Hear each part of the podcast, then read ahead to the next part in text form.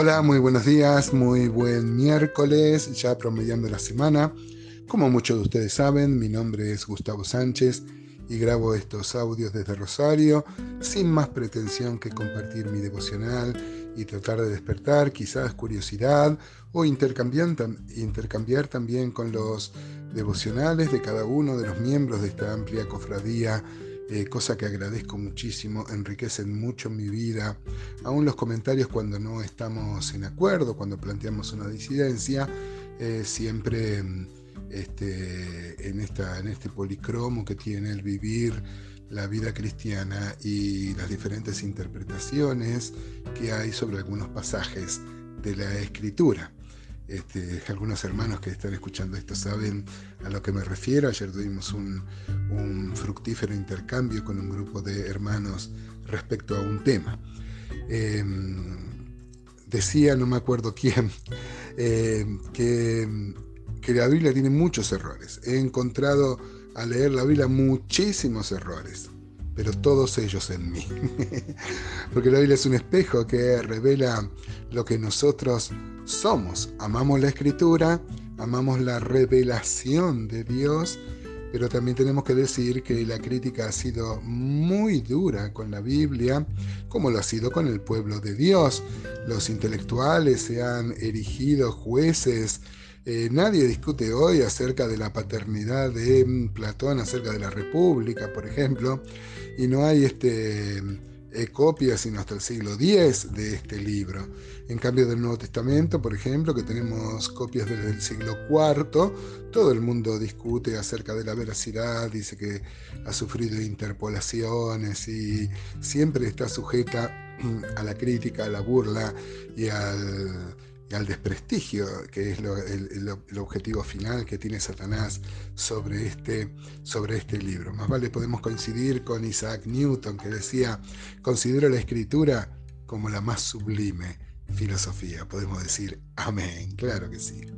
Dijimos que el Salmo 119, que habla de la escritura, por eso estamos, estamos reflexionando en esto acerca de, de este bendito don que es la palabra de Dios, Seguramente el apóstol Pablo pensó en esto cuando le escribió a los Corintios, gracias a Dios por su don inefable, pensó en Cristo, en las promesas y también en la escritura, claro, como, como base de la revelación y fuente de nuestra fe. Dijimos que el Salmo 119 se divide en 22 porciones según el alefato hebreo. Hoy vamos a ver unos 16 versículos que este, están contenidos. Cada, cada letra del alefato hebreo tiene 8 versículos. Eh, la letra Bau y la letra Saim, que van desde el 41 al 56 del Salmo 119. Dice el versículo 41, entonces, venga a mí tu misericordia, oh Jehová, tu salvación conforme a tu dicho. Eh, cuando la Biblia habla acá de salvación, en el hebreo es salud, pero tiene que ver con la salud integral, que tiene em, que ver con la salvación, con el destino eterno. Eh, porque la Biblia, hermanos, trae la salvación.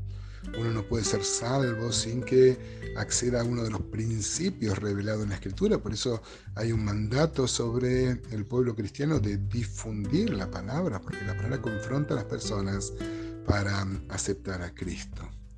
Y dice entonces versículo 42, y daré por respuesta a mi avergonzador que en tu palabra he confiado. Justamente, hermanos, hoy que tantos critican a la escritura, que tantos critican la revelación divina, en nuestra fuente es que a nosotros nos ha servido y somos salvos por ella.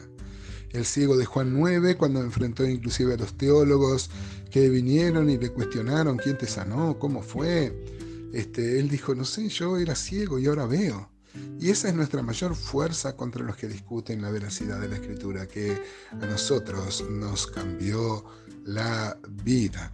He contado varias veces el suceso que le pasó a un misionero que se llamaba Peyton de de apellido. Él trabajó mucho tiempo con antropófagos, con aborígenes caníbales, y, bueno, después dejó la obra ahí, y bueno, y, la Biblia transformó por entero la cultura de las personas, en especial esta cultura así, que esta transformación buena, ¿no es cierto?, de la cultura cuando se abandonan prácticas realmente este, horrorosas, ¿no? como la antropofagia, por ejemplo. Bueno, la cuestión que dicen que un, vino un antropólogo inglés, claro, que era ateo, y ellos cumplieron en predicar el Evangelio, y él discutía acerca de la veracidad de la Biblia y les decía que este, eran todo mentiras, eran todos mitos. Y estos aborígenes, creyentes, fieles al Señor, pero muy simples en su razonamiento, le, dijeron, mire mi amigo, yo una sola cosa sé, que si este bendito libro no hubiera llegado a nosotros, ahora en este mismo momento, en vez de estar charlando, lo estaríamos comiendo.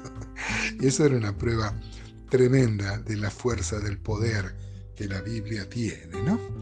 Dice, no quites de mi boca, versículo 43, en ningún tiempo la palabra de verdad, porque en tus juicios espero, guardaré tu ley siempre, para siempre y eternamente. Uy, el salmista toma un compromiso que deberíamos hacer nosotros, ¿no? Nosotros no nos animamos a hacer promesas inclusive de amor que abarque, qué sé yo, si tenemos que confiar en mi fidelidad, no puedo eh, decirle al Señor que le voy a ser fiel eternamente, ni siquiera un mes ni una semana, pero confío en su gracia y por eso puedo tomar estas palabras y prometerle al Señor serle fiel eh, para siempre y eternamente, siempre y cuando Él me sostenga. Ahora dice, no quites de mi boca ningún tiempo la palabra de verdad, porque en tus juicios espero. Guardaré tu ley para siempre y por siempre. Eh, la Biblia desarrolla fe, no entusiasmo, ¿no es cierto? Eh, dice el 45, andaré en libertad eh, porque busqué tus mandamientos, hablaré de tus testimonios delante de los reyes y no me avergonzaré. Dice, andaré en libertad. Santiago habla de la verdadera ley, que es la ley de la libertad. Algunos parecen ver en la escritura este, mandamientos que cercenan nuestra libertad, pero la verdadera libertad está en obedecer sus preceptos. Mire, con oración, porque dice el 47, y me regocijaré en tus mandamientos, los cuales he amado, alzaré asimismo mis manos de tus mandamientos que amé y meditaré en tus estatutos. O sea que meditaba alzando las manos en actitud de oración. ¿no? El 49 dice, acuérdate de la palabra dada a tu siervo, en la cual me has hecho esperar, ella es mi consuelo mi aflicción, porque tu dicho me ha vivificado, como reflexionábamos ayer. Los soberbios se burlaron mucho de mí, mas no me ha apartado de tu ley. Nuestra confianza en la Escritura genera mucha oposición, mucha burla, pero confiando en el Señor y en la palabra vamos a salir victoriosos. Versículo 52 dice, me acordé, oh Jehová, de tus juicios antiguos y me consolé o sea, recordando los prodigios que la misma palabra dice que son para nuestro ejemplo. Así dice 1 Corintios capítulo 10. Horror se apoderó de mí a causa de los inicuos que dejan tu ley. Cánticos fueron para mí tus estatutos en la casa donde fui extranjero. Como meditamos ayer, ¿no? En la misma línea, el saberse como en el exilio, recibiendo la palabra de Dios como una carta desde nuestra patria. Me acordé en la noche de tu nombre, oh Jehová, y guardaré tu ley esas bendiciones tuve porque guardé tus mandamientos. Ojalá, hermanos, nosotros seamos como el salmista, que a pesar de las críticas, a pesar de la oposición, confiamos en la palabra más que en cualquier otra cosa.